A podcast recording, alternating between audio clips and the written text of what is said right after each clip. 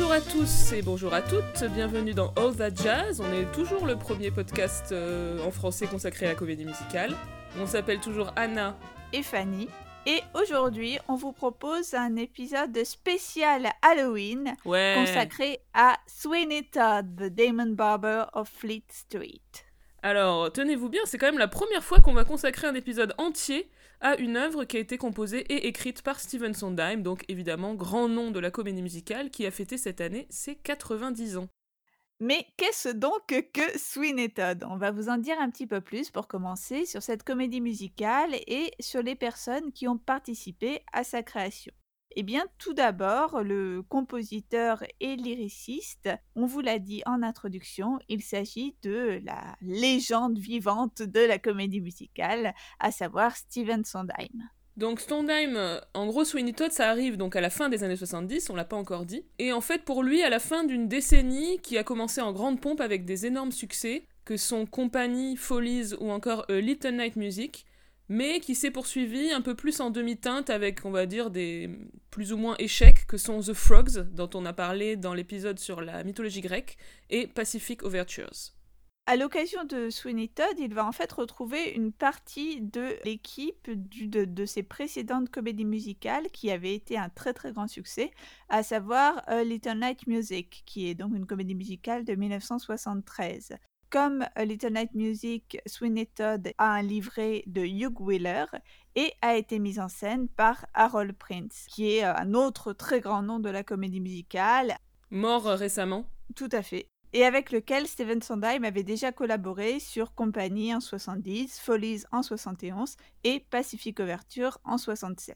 Sweeney Todd ouvrira le 1er mars 1979 à l'Uris Theatre de New York. Alors, allons voir un peu de plus près de quoi ça parle Todd. C'est une pièce qui est basée sur une pièce de théâtre de Christopher Bond que Sondheim a vue en 73 et qui lui a vraiment, qui l'a vraiment marqué et euh, qui lui a fait penser que ce serait un superbe objet pour une comédie musicale. Et cette pièce raconte l'histoire de ce fameux barbier de Fleet Street à Londres. Alors, à savoir que ce barbier, euh, certains croient qu'il a vraiment existé, mais en fait, c'est un personnage de fiction. C'est une sorte d'histoire qui va reprendre toutes les croyances et les récits de l'ère victorienne avec euh, ses faits divers les plus euh, sordides les uns que les autres. hein. On pense à Jacques l'Éventreur, bon, qui, euh, qui a priori, il me semble, a vraiment existé. Mhm. Mais euh, donc Sweeney Todd, ça fait un peu partie des légendes urbaines de cette époque-là, cette époque victorienne qu'on fantasme aujourd'hui comme très très euh, inquiétante et, et remplie de dangers. Oui, donc c'est un personnage qui existe depuis le milieu du 19e siècle, et des histoires autour de lui étaient publiées dans les revues peu chères, adressées aux classes populaires, avec souvent des sujets racoleurs, qu'on appelait les Penny Dreadfuls. Je crois qu'il y a une série qui porte ce nom. Tout à fait. Que j'ai jamais vu, mais il y a une série qui porte ce nom. Ça doit se passer à cette époque-là, j'imagine. Alors, on va essayer de vous résumer le pitch. Enfin, on s'était noté pitch, mais en fait, on va vous raconter à peu près toute l'histoire de Sweeney Todd. Donc, si vous voulez éviter les spoilers, vous pouvez passer cette partie. Même si, vu, au vu de ce qu'on vous racontera par la suite, j'ai peur que la pièce vous soit spoilée pour de bon à la fin de cet épisode. Mais A bref. priori, oui. On va essayer de vous raconter de quoi ça parle. Alors, au tout début de la pièce, un homme arrive à Londres par bateau, un homme très mystérieux qui explique à un jeune compagnon de, traversée qu'il était barbier dans sa jeunesse, qu'il avait une femme et une fille, mais que un juge ayant des vues sur sa femme, il s'est fait euh, injustement condamné au bagne en Australie. Et donc là, il revient en fait après 15 ans d'absence et est vraiment déterminé à se venger de cette injustice. Il débarque donc à Londres, retrouve son atelier qui se trouve euh, aujourd'hui être au-dessus de chez une certaine Madame Lovett, qui est fabricante de tourtes. Alors les pires tourtes de Londres, hein, selon ses propres dires. Et donc Mrs. Lovett, elle le reconnaît, mais on n'a toujours pas bien compris s'il se connaissait vraiment d'avant ou si elle avait entendu parler de cette Mm. histoire de barbier qui s'était fait euh, déporter. Mais elle lui dit que cette- la femme du barbier est morte et que leur fille est retenue prisonnière par le fameux juge qui euh, donc avait euh, condamné injustement Sweeney Todd. Sweeney Todd est donc déterminé à se faire de la publicité comme étant le meilleur barbier de Londres pour ensuite attirer le juge et le tuer euh, à coups de ciseaux, hein, ces fameux ciseaux qu'il célèbre dans la chanson My Friends, on y reviendra. Se promenant dans Londres, il rencontre le barbier Pirelli qui euh, se fait un petit stand de publicité sur une place de Londres et pour se faire connaître, alors il le défie en duel, à savoir euh, qui rasera de plus près les kidabs qui passent. Et à cette occasion, Pirelli reconnaît en fait Sweeney Todd parce qu'il se trouve que c'était son apprenti avant qu'il ne soit condamné au bagne. Il revient donc un peu plus tard le voir dans son atelier et veut le faire chanter. Hein, il le menace de révéler sa véritable identité. Donc pour résoudre ce problème, Sweeney Todd égorge Pirelli. C'est à ce moment-là que euh, Madame Levette va avoir l'idée euh, aussi saugrenue que providentielle de faire des tourtes avec le cadavre pour le faire disparaître. Et entre-temps, le jeune marin qui accompagnait euh, donc au, début de la pièce est tombé amoureux de Johanna, la fille de Sweeney Todd. Et Todd manque une première occasion de tuer le juge qui était venu se, faire raser et donc de plus en plus furieux et déterminé. Alors là, on arrive au début de l'acte 2. Et ben, avec cette idée de faire, euh, comment dire, de cuisiner des cadavres dans les tourtes, shops de Mrs. Lovett devient tout d'un coup très populaire. Elle embauche alors Toby, qui était l'ancien assistant de Pirelli. Euh, de son côté, le juge, qui a compris que Anthony, donc le jeune marin, et Johanna sont amoureux, fait enfermer cette dernière dans un asile. Toby, lui, commence à soupçonner que quelque chose de pas très très net se passe dans shops de Mrs. Lovett. Johanna arrive à s'échapper en se déguisant en homme avec l'aide d'Anthony. Et Toby, malgré les mots rassurants de Mrs. Lovett, finit par comprendre ce qui se passe. Alors là, je mets un très très gros spoiler alerte. Si vraiment vous êtes arrivé jusqu'ici, mais que peut-être vous vous dites que la fin, vous voulez garder la surprise, passez ce passage. Donc, Sweeney va réussir euh, finalement à tuer le juge après lui avoir révélé son identité. Une mendiante qui traînait dans le coin depuis le début, on l'a pas citée parce que ça serait très complexe, on aurait passé euh, très longtemps à faire le résumé, mais euh, elle va débarquer dans l'atelier Sweeney la tue avant de réaliser qu'en fait il s'agissait de son épouse qui n'était finalement pas morte. Donc énorme twist final dans cette histoire. Et donc on apprend que Mrs. Lovett avait menti à Sweeney. Pas cool. Ouais, bon, elle, lui, elle révèle à Sweeney qu'elle est amoureuse de lui, ce qu'on sait nous évidemment depuis le début, mais bon, il s'en fout complètement, il la tue en la jetant dans le four. Pas cool non plus. Certes. Donc c'est vraiment un massacre cette fin, on peut le dire, puisque à la fin de, de la pièce, Toby surgit et tranche la gorge de Sweeney. Voilà, voilà. Folle ambiance. Alors, euh, en termes de musique, ça ressemble à quoi, Sweeney Todd? Je pense qu'on peut le dire, hein, c'est une des œuvres les plus opératiques de Sondheim, mm. qui est d'ailleurs régulièrement jouée dans des maisons d'opéra. C'est une comédie musicale qui quand même va pas mal brouiller la frontière, euh, parfois ténue, entre comédie musicale, opérette et opéra. Et pourtant, et ça me semble assez remarquable pour le coup, c'est pas une pièce qui est sung through, c'est-à-dire qu'on a vraiment une alternance entre moments dialogués hein, de théâtre et chansons. Et ça, ça te plaît, hein, Fanny? Et ça, ça me plaît, comme chacun sait. Donc Sondheim lui-même dit qu'il trouve assez difficile de définir le style de l'œuvre, mais que le terme dark operetta, donc une opérette noire, serait pour lui le terme le plus proche. Et euh, moi, j'ai lu euh, un entretien avec Lee Blackley, qui est le metteur en scène de la version qui s'est jouée au Théâtre du Châtelet, on y reviendra. Et lui, il parle de Black Gothic Comedy. Et j'aime bien l'idée parce que ça permet à la fois d'évoquer l'héritage de la comédie gothique et du roman noir. Alors, dans son livre Finishing the Hat, Sondheim passe la moitié du texte introductif sur Sweeney Todd à expliquer son amour des musiques de films qui ont été sa première passion quand il était enfant.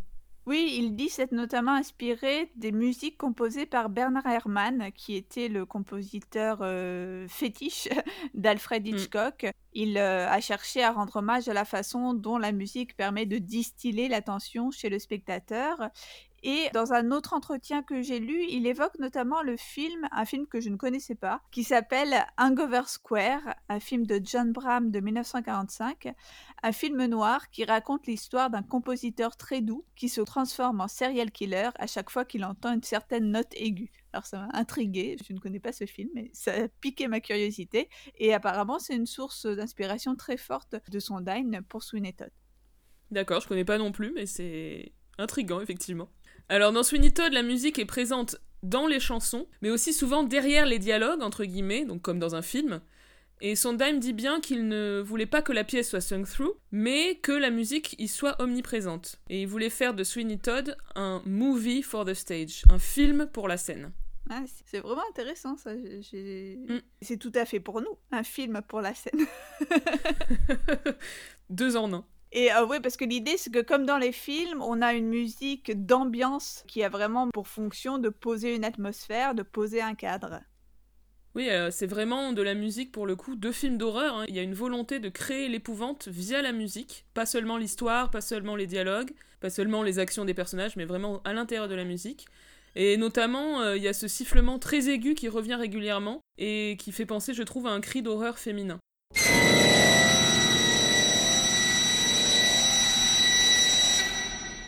Il y a aussi l'utilisation du motif du dies irae, donc c'est un chant religieux médiéval qui annonce le jugement dernier.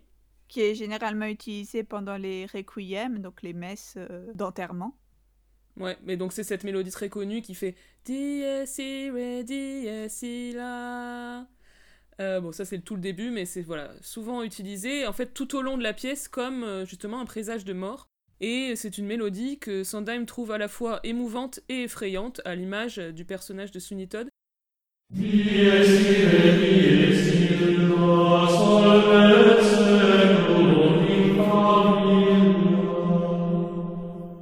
y a une vidéo YouTube très intéressante qui explique euh, l'utilisation du dies irae dans Sweeney Todd. On vous mettra le lien euh, sur notre site.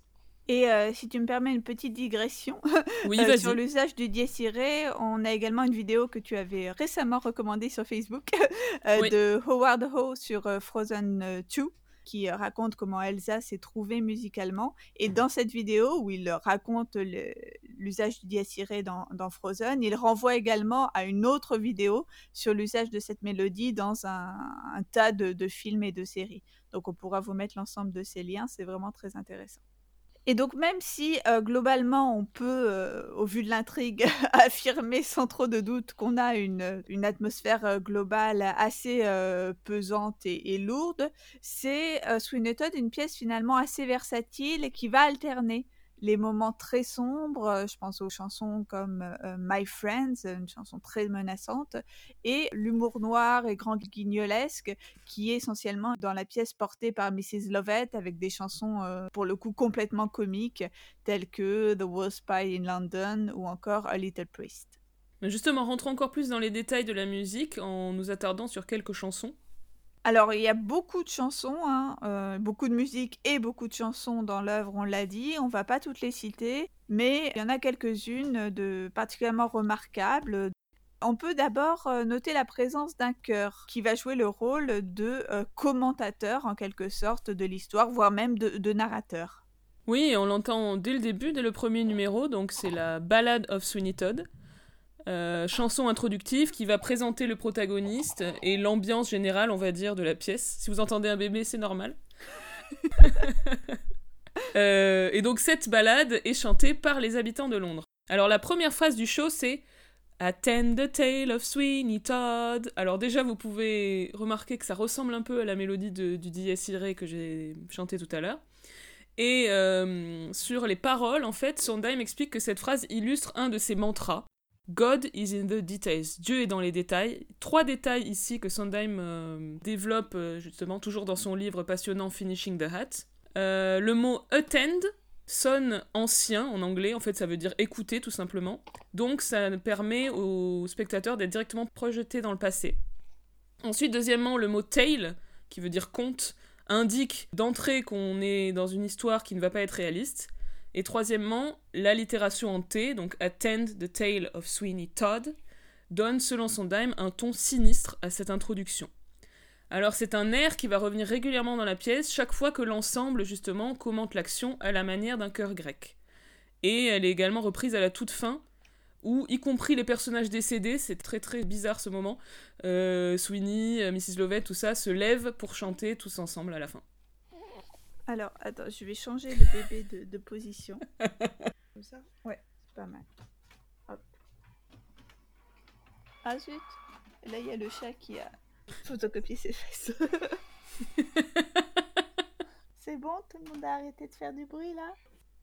Alors, on a ensuite une chanson euh, comique, donc, qui est Wolf Spies in London. Donc, c'est la première chanson de Mrs. Lovett lorsqu'elle rencontre Sweeney Todd, qui donc euh, entre euh, presque par mégarde dans son échoppe. Alors, ce qui est rigolo, c'est que dès le début, ça lui arrache un très surpris un customer, comme si c'était vraiment très saugrenu que quelqu'un rentre. Et c'est donc dans cette chanson qu'elle se vante de faire les pires tourtes de Londres. Donc c'est très comique, et ça pose d'emblée le côté over the top, et outrancier en fait, et cabotin du personnage. Alors la chanson suivante en revanche est beaucoup plus sinistre, puisque c'est My Friends, chanson où Sweeney retrouve donc ses lames de rasoir après des années, et il se réjouit de pouvoir les utiliser à nouveau. En fait, My Friends, les amis de la chanson, ce sont évidemment les lames. Là, on commence à voir euh, ses envies de meurtre et de vengeance, donc on a vraiment un truc très inquiétant qui voit le jour. Euh, je voulais vous conseiller de regarder la vidéo très chouette où euh, justement Sondheim fait travailler cette chanson à des étudiants londoniens et il explique comment elle doit être chantée. Il dit notamment aux, aux, comédiens, aux jeunes comédiens, Make love to the razor. Donc c'est vraiment une super vidéo, je vous encourage à la regarder.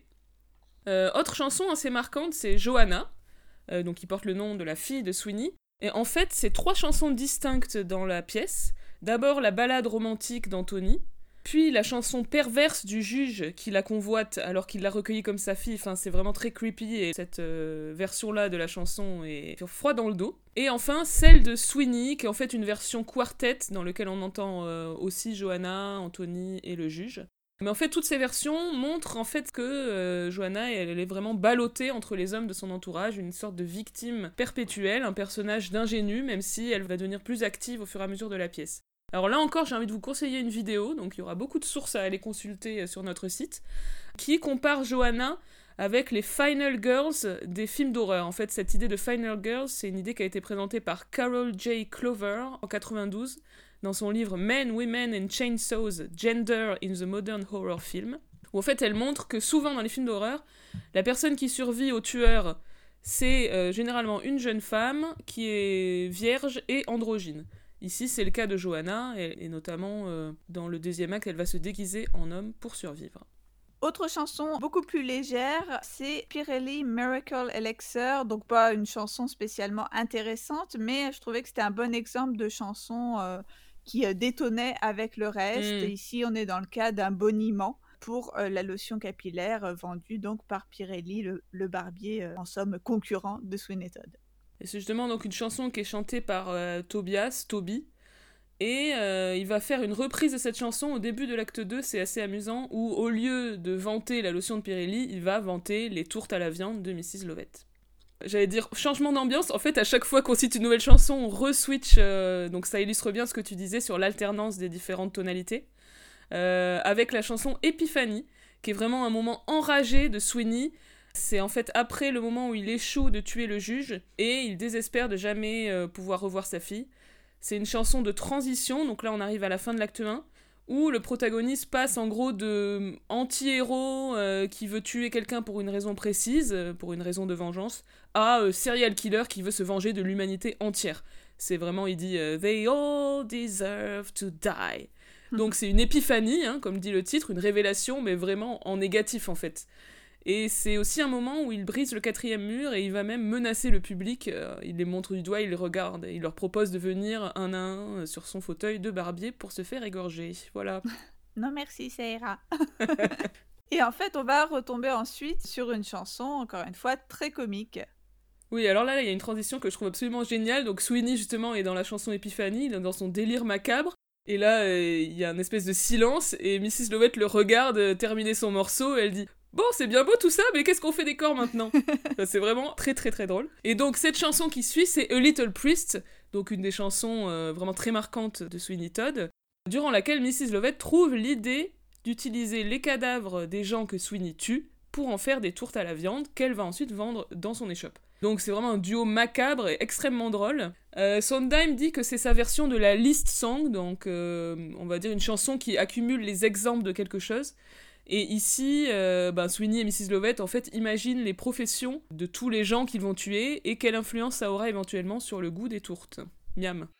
Euh, c'est aussi, euh, je crois, hein, le seul moment où Sweeney fait des blagues et rigole. C'est très étonnant comme moment, parce qu'il vient juste de, partir en mode full serial killer, et là, il... peut-être qu'il est complètement fou, donc du coup, il peut, il se mettre même à rire. Et donc, c'est vraiment la dernière chanson de l'acte 1, on finit sur un moment assez exceptionnel. Ouais, je crois que c'est ma chanson préférée. Elle est vraiment Mm. euphorisante. Et pour moi, c'est le parfait exemple de euh, ce qu'on pourrait appeler le duo d'amitié performatif.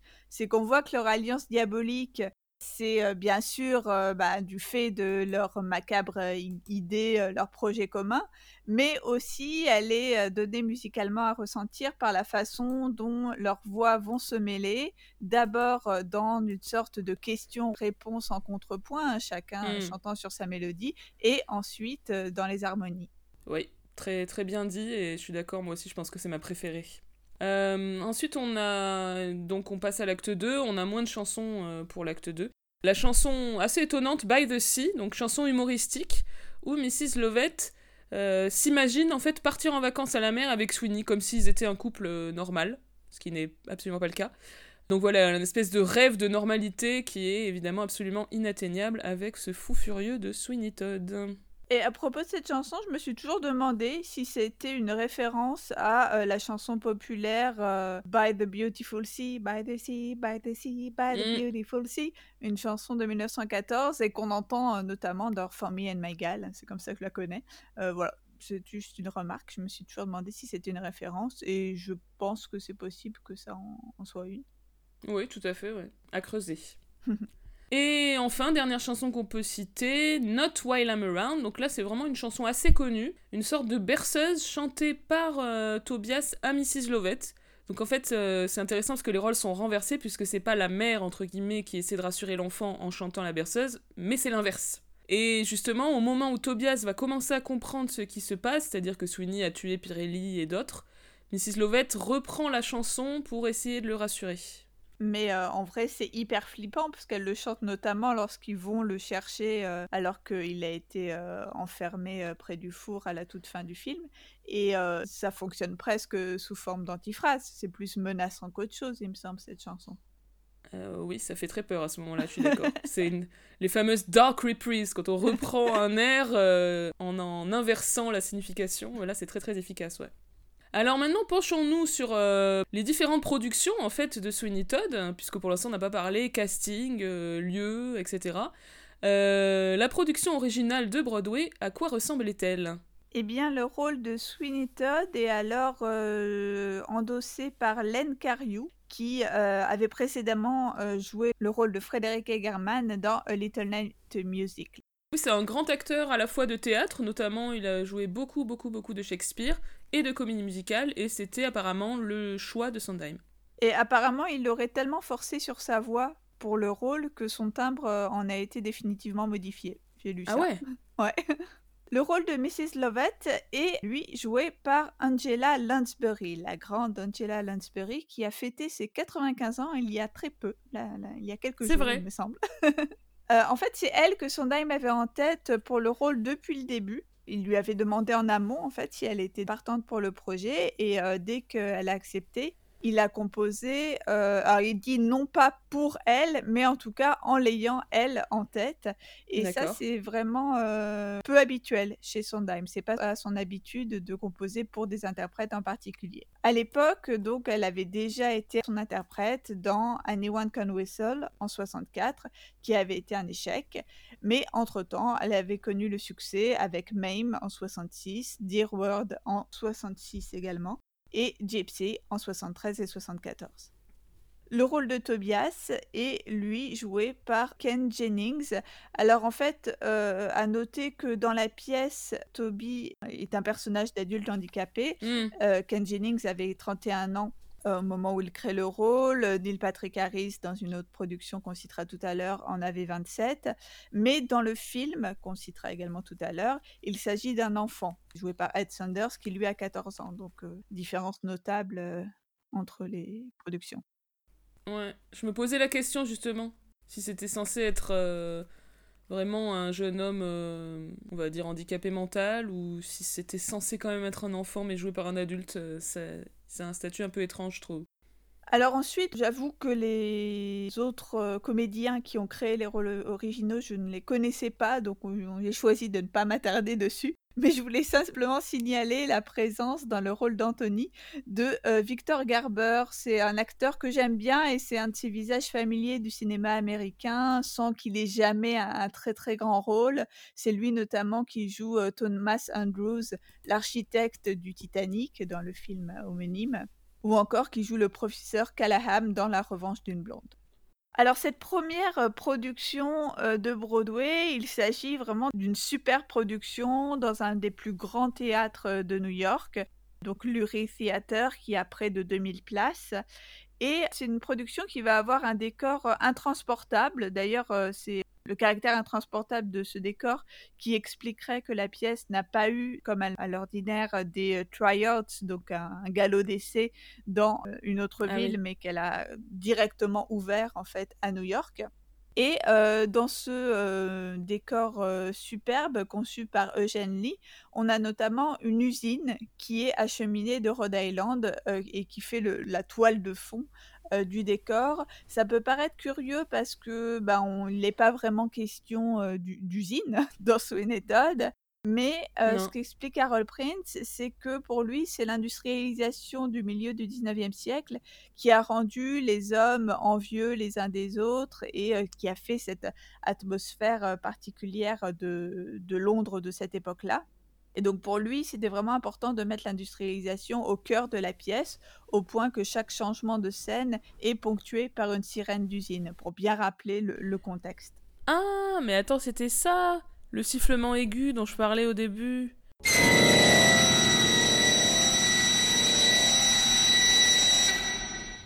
En termes de réception, eh bien, cette première production va compter 557 représentations euh, et pourtant, elle ne récupérera que la moitié de son investissement. La pièce remportera 8 Tony Awards, dont le meilleur musical et la meilleure composition pour Steven Sondheim.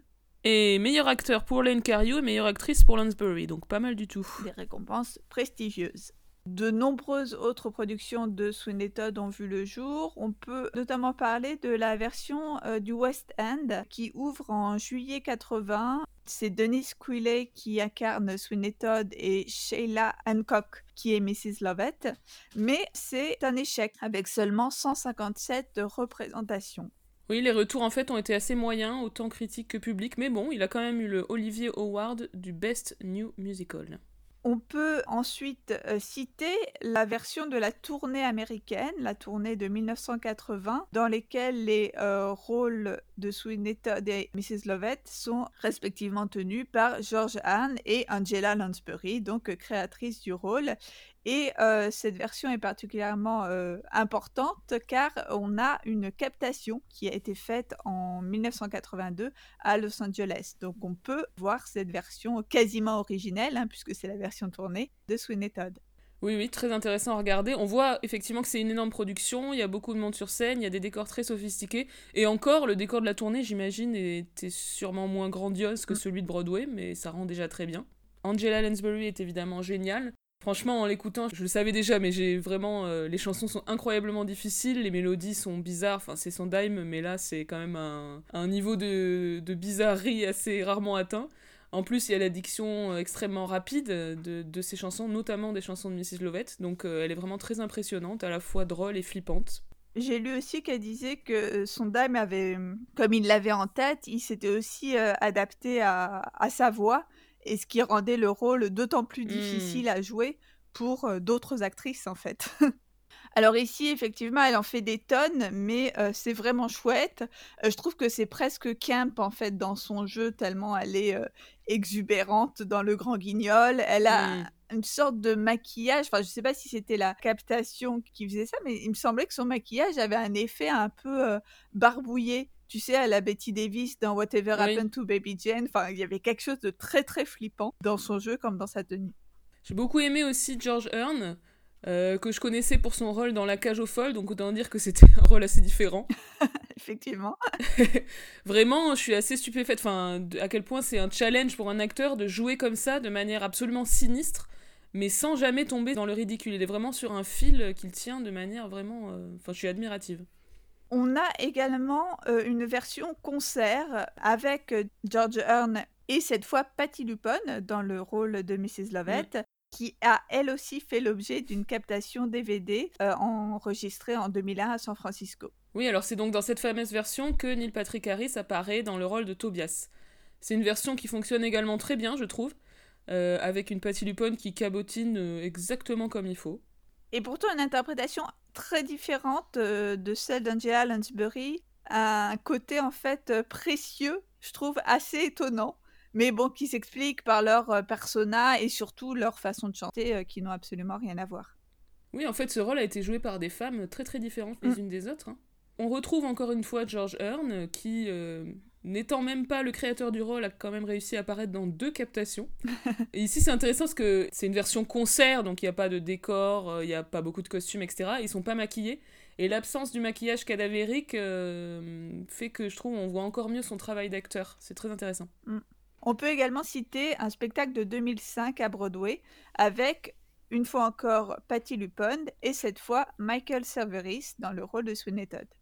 Alors, c'était une mise en scène euh, visiblement assez originale où les comédiens jouaient chacun d'un instrument. Une version euh, plutôt minimaliste euh, d'après les images que j'ai vues.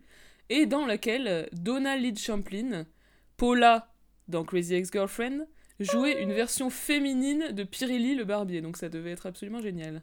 Ouais, j'ai cherché des extraits sur YouTube, mais il n'y a pas l'extrait où il y a Donna. Non. Ouais, ouais. Moi, je, ne l'ai pas vu, mais apparemment, les comédiens, il y avait la particularité de ne pas s'adresser les uns aux autres, mais de parler directement au public. Et selon euh, Michael Severis, ça rendait ce Sweeney Todd particulièrement euh, angoissant, en fait, le fait qu'on s'adresse directement au public. Et version dont nous pouvons parler, euh, puisque Fanny en tout cas l'a vu, c'est la production du Châtelet. Oui, une production qui s'est jouée au printemps 2011. C'était la première fois que la pièce s'était montée à Paris. C'était un run, comme on dit, euh, très court, puisqu'on a euh, eu simplement 24 représentations. La mise en scène était signée par Lee Blackley, qui avait déjà mis en scène à Little Light Music au Châtelet la saison précédente. Ça fait partie en fait du cycle Sondheim qui a été produit au mmh. Châtelet. Dans le rôle de Sweeney Todd, on avait en alternance euh, Rod Gilfrey et Franco Pomponi. Et dans le rôle de Mrs. Lovett, Caroline O'Connor, euh, qu'on avait déjà précédemment euh, vu dans le rôle de Brunhilde Esterhazy de Undertown quelques années auparavant.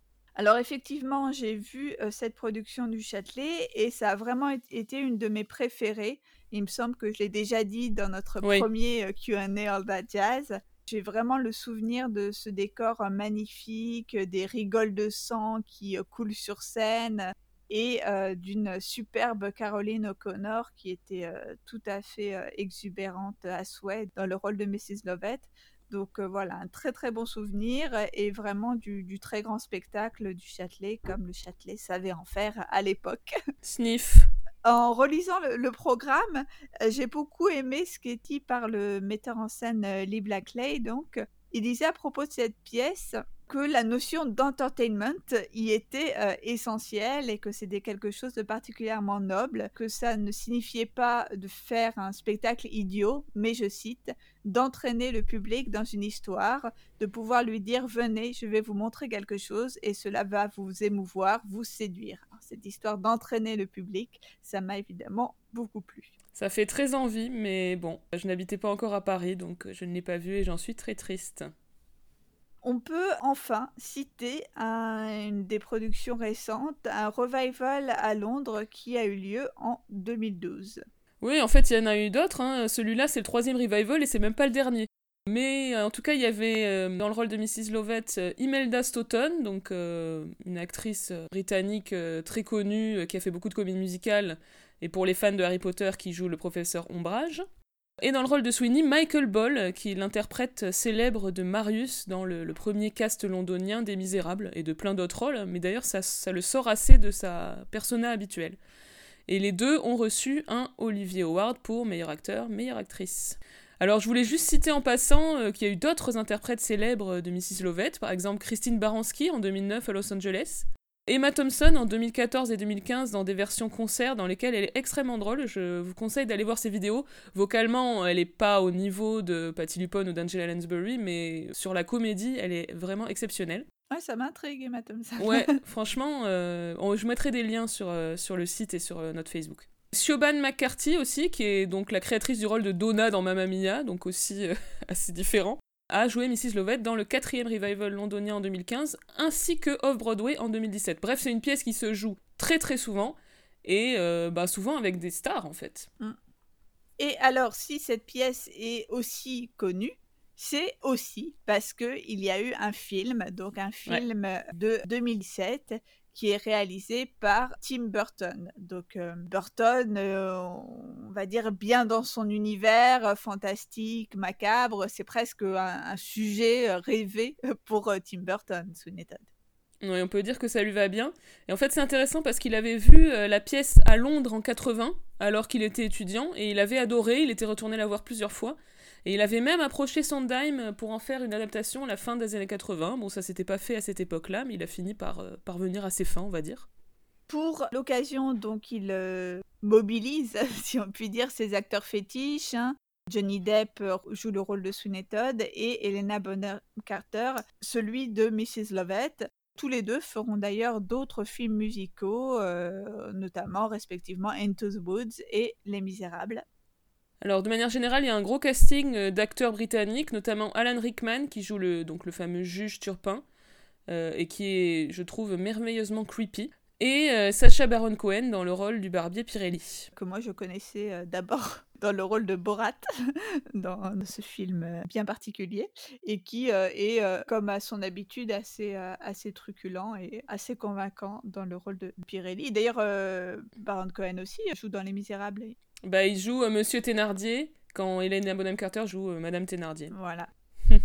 et d'ailleurs, les deux stars, donc Johnny Depp et Helena Bonham Carter euh, notamment, enfin l'ensemble du cast, n'est pas doublé. Non, non, ça fait comme souvent dans les films musicaux contemporains, il y a le choix de faire chanter avec les vraies voix. Bon, bah, Johnny Depp et Helena Bonham Carter ont des voix un peu faiblardes, entre guillemets. C'est, voilà, on voit que c'est pas des chanteurs, et, et, en particulier pas des chanteurs des théâtres musicaux, mais je trouve que ça fonctionne à peu près quand même.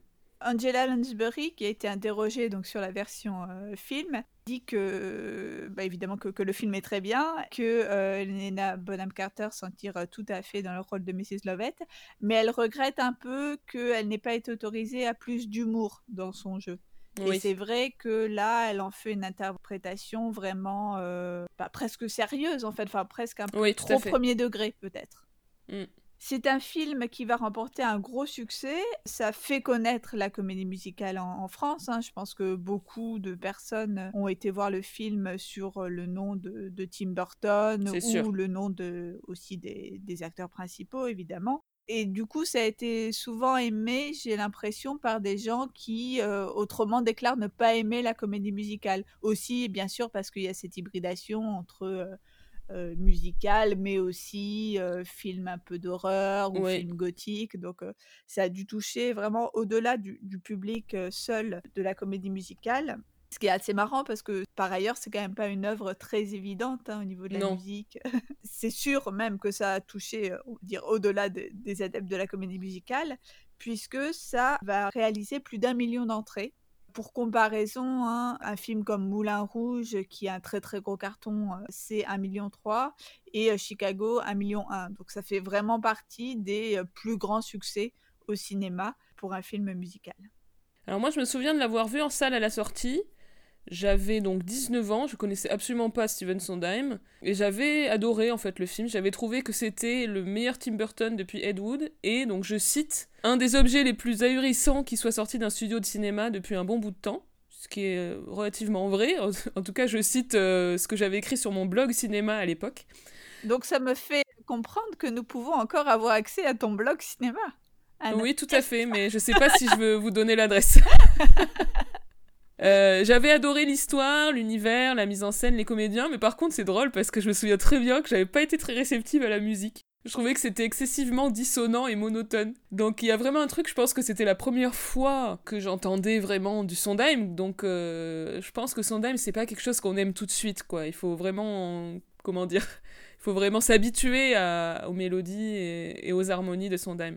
Moi aussi, je l'avais vu en salle à sa sortie, et euh, pour le coup, je savais pas du tout que c'était une œuvre qui venait même de la scène. Hein, mm. Comme euh, souvent à l'époque, je pensais qu'on écrivait des comédies musicales, surtout pour le cinéma. C'est beau cette innocence. Voilà. Euh, j'avais également beaucoup aimé et je l'avais vraiment perçu comme un film typiquement Tim Burton, comme quoi.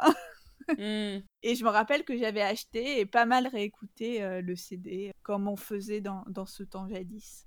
Donc toi, t'avais aimé la musique pour le coup Ouais, ouais, ouais, j'avais bien aimé la musique. Ce qui était assez étonnant dans la mesure où ça, ça ressemble pas du tout aux autres comédies musicales que j'aimais à l'époque, à savoir les comédies musicales classiques hollywoodiennes. Mais j'ai vraiment eu une période où, à partir du moment où tu avais le label comédie musicale sur un film, j'étais pour, tu vois, le genre de principe.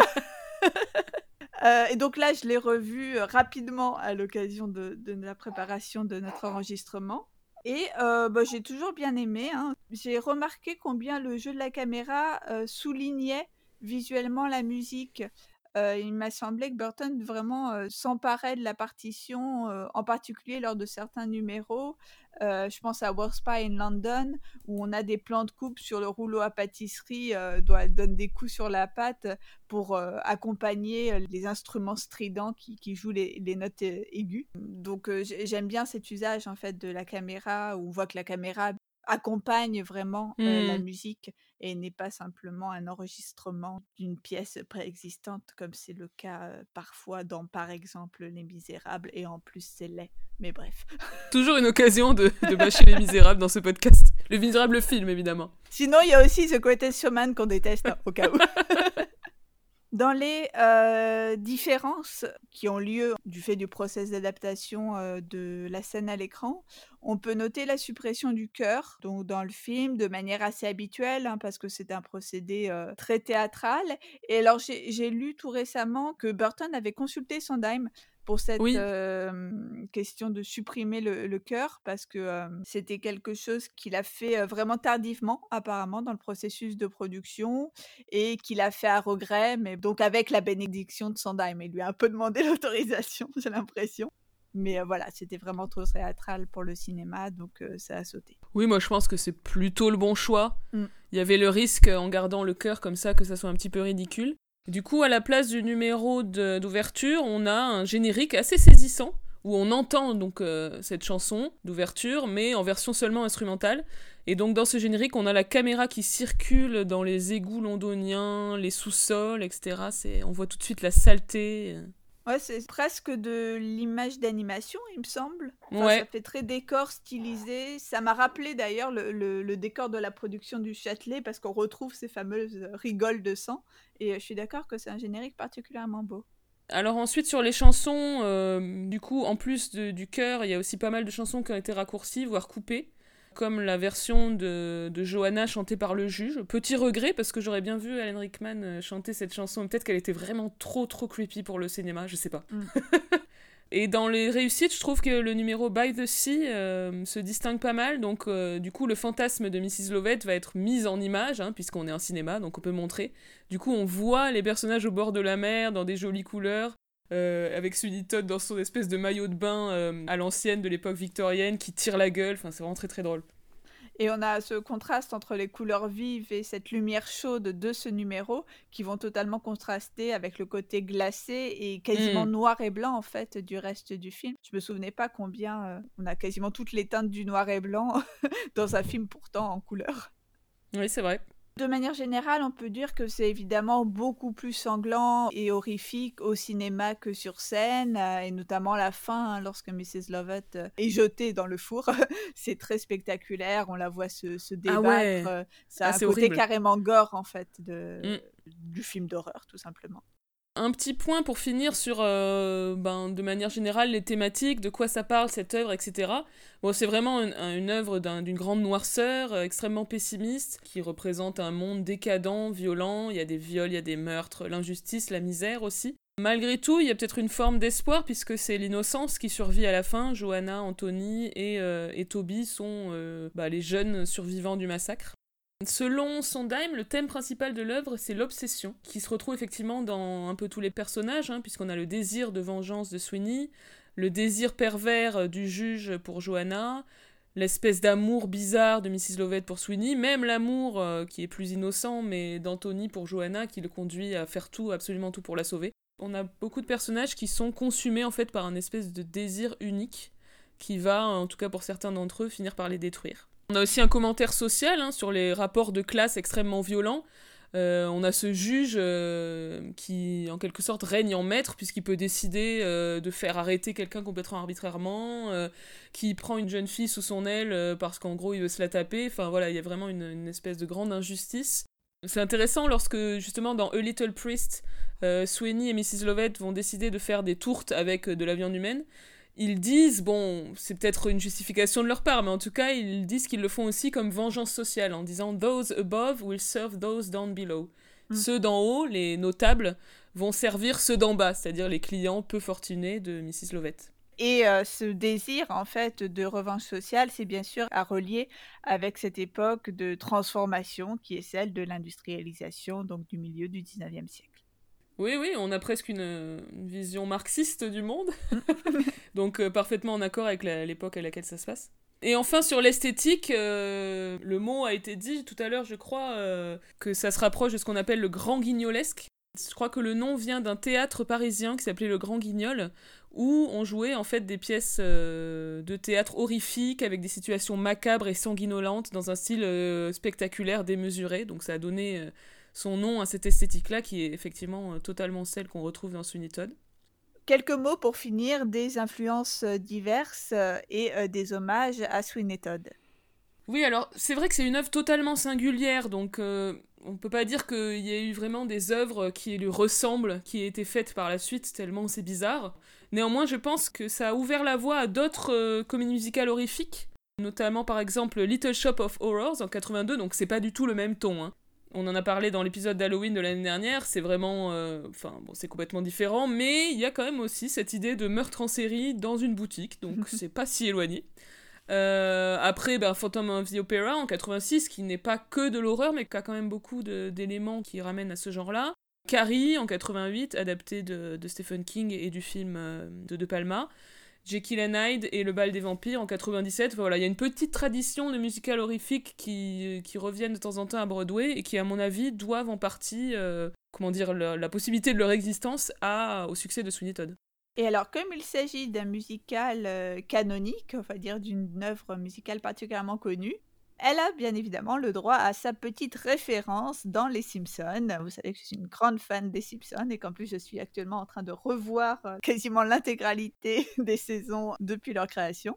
Et euh, à l'occasion de l'épisode 4 de la saison 21, donc l'épisode d'Halloween numéro 20, le Simpson Horror Show euh, number 20, euh, on a un épisode qui s'appelle There's No Business Like Mo Business.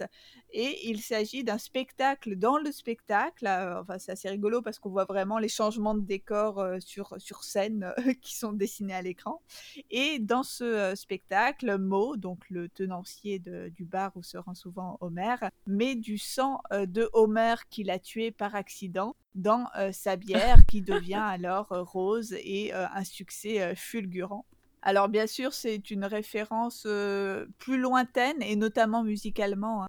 Une référence plus lointaine que parfois dans Les Simpsons, où on a parfois de la parodie musicale. Ici, c'est essentiellement sur l'intrigue, on va dire. Mais Sweeney Todd reste malgré tout une inspiration évidente à cet épisode.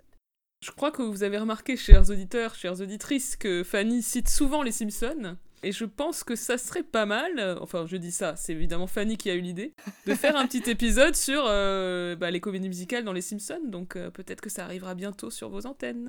Peut-être. On arrive à la fin. Oh Léon a compris que c'était la fin. C'est ça. Et eh bien voilà pour Sweeney Todd, merci de nous avoir écoutés.